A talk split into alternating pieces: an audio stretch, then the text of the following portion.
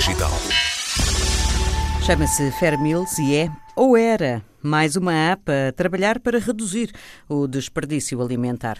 Por estes dias deixou de ser uma aplicação, mas está no mesmo caminho de trabalhar para a sustentabilidade. Na vida dos empreendedores, nem tudo são rosas. Há mesmo uma espécie de mantra que diz falha rápido, falha melhor, no sentido em que é neste processo de tentativa e erro que verdadeiramente se aprende. Na Fairmills, o caminho que agora se desenha já não é o idealizado pelos dois fundadores, um português e um alemão, na altura estudantes de engenharia na Universidade do Porto, como nos conta Alice Álvares. A Fairmills começou, na verdade, faz dois anos. É, o Christian viajava por vários países e, e ele conseguiu verificar um problema em todos eles, o mesmo problema na área da restauração onde os restaurantes faziam as suas comidas e é, confeccionavam essas comidas, mas no final do dia não conseguia vender tudo e por isso isso gerava um, um desperdício alimentar muito grande.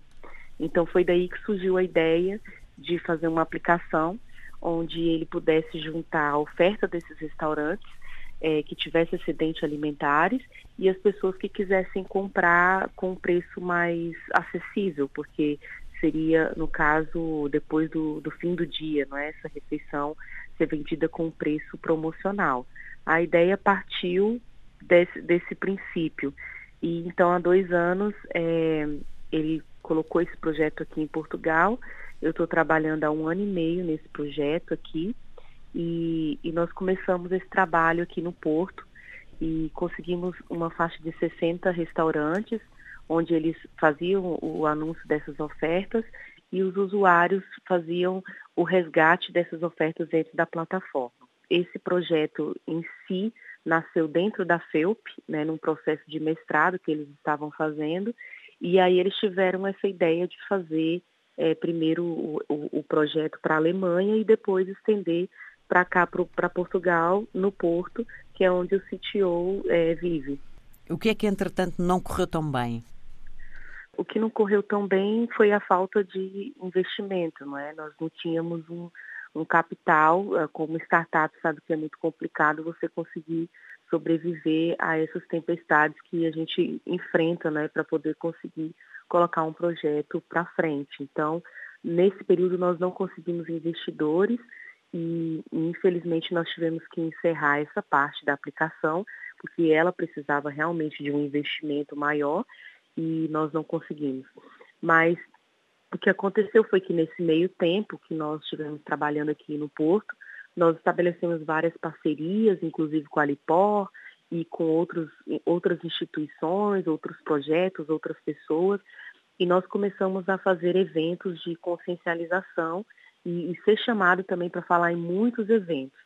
E um dia é, num desses eventos foi, surgiu uma, uma situação, uma questão, e, e numa conversa que nós estávamos tendo ali com a Santa Casa de Misericórdia de Lisboa, é, surgiu a questão de qual o maior desafio das startups ou dos projetos ligados à sustentabilidade aqui em Portugal.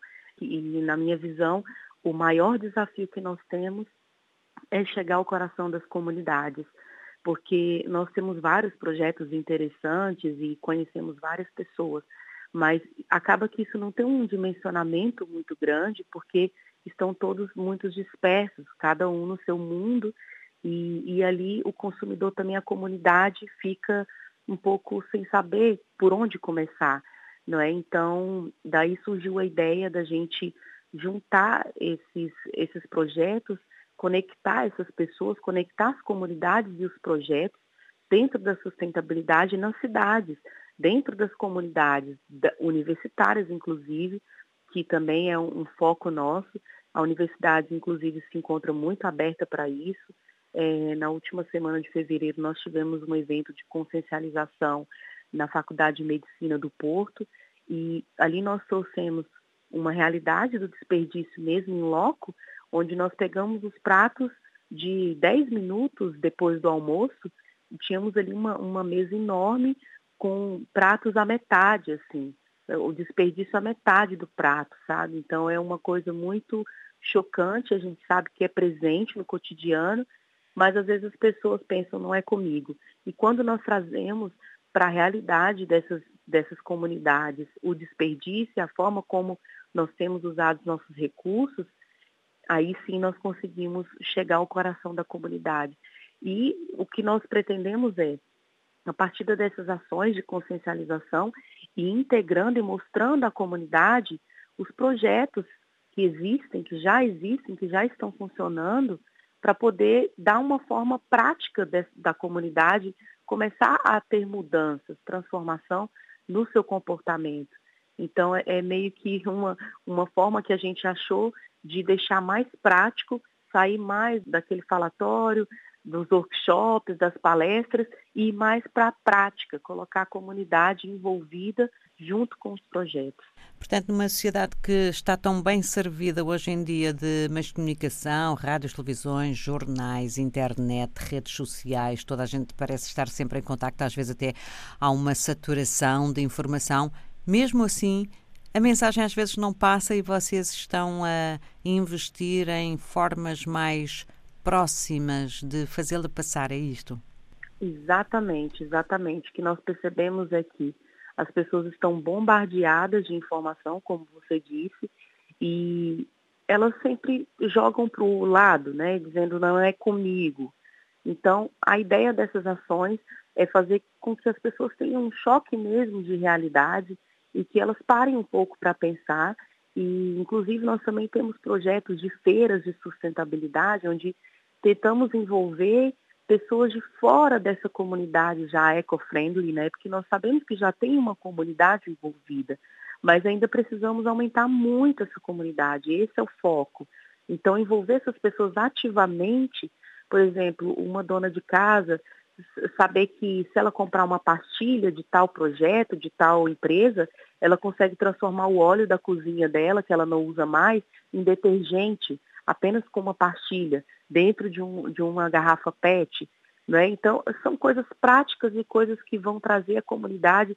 É possível sim ser sustentável, é possível ter uma vida é, mais saudável e, e também proteger o nosso meio ambiente.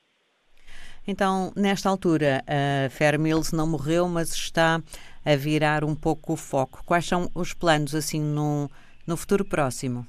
É, no futuro próximo, o foco é fazer essa conexão entre os projetos e as comunidades. Então, nós estamos agindo localmente com as universidades, é, oferecendo esse, esse tipo de serviço, não é, que é a organização e a realização de eventos e ações de consciencialização, onde nós vemos ali sob medida a, a necessidade daquela universidade, daquela comunidade ou freguesia, e a partir disso, nós desenvolvemos e planeamos um projeto para ela sob medida. Né? Então, ali ela vai falar a dificuldade que ela está tendo ali, em loco, na sua comunidade, e nós vamos ver os projetos que tem, que são afins, que têm a ver com aquele assunto, e, e dali formular um evento ou uma ação mesmo de consciencialização e envolver esses projetos e essas comunidades. E a partir disso nós vamos, nós vamos fazer toda a comunicação e também envolver essas comunidades dessa maneira mais prática. A ideia é, no futuro próximo, a gente está como um braço mesmo, auxiliando esses projetos e essas comunidades, a essas empresas também, a se tornarem mais sustentáveis e conhecer mais projetos e os projetos terem mais dimensionamento também. Então, a partir disso, nós estamos fazendo esse, esse contato com as universidades, também estamos à disposição né? Se você tem uma empresa, é, é reitor de alguma universidade, diretor de alguma escola e pretende fazer esse tipo de ação e às vezes não tem tempo, eles não têm tempo de, de organizar, não tem tempo de pesquisar os projetos, nós fazemos isso por eles, né? Então, o nosso tipo de serviço agora virou é, para esse lado, onde a gente vai ser um facilitador e vai ajudar a organizar essas ações mais sistematicamente, por exemplo. Alice Álvares está a trabalhar no projeto Fair Mills, que nasceu com o objetivo de criar uma app para reduzir o desperdício de refeições que sobram nos restaurantes.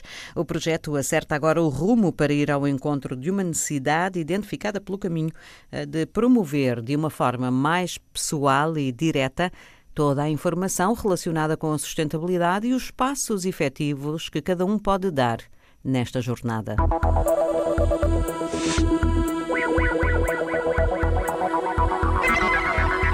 Geração Digital.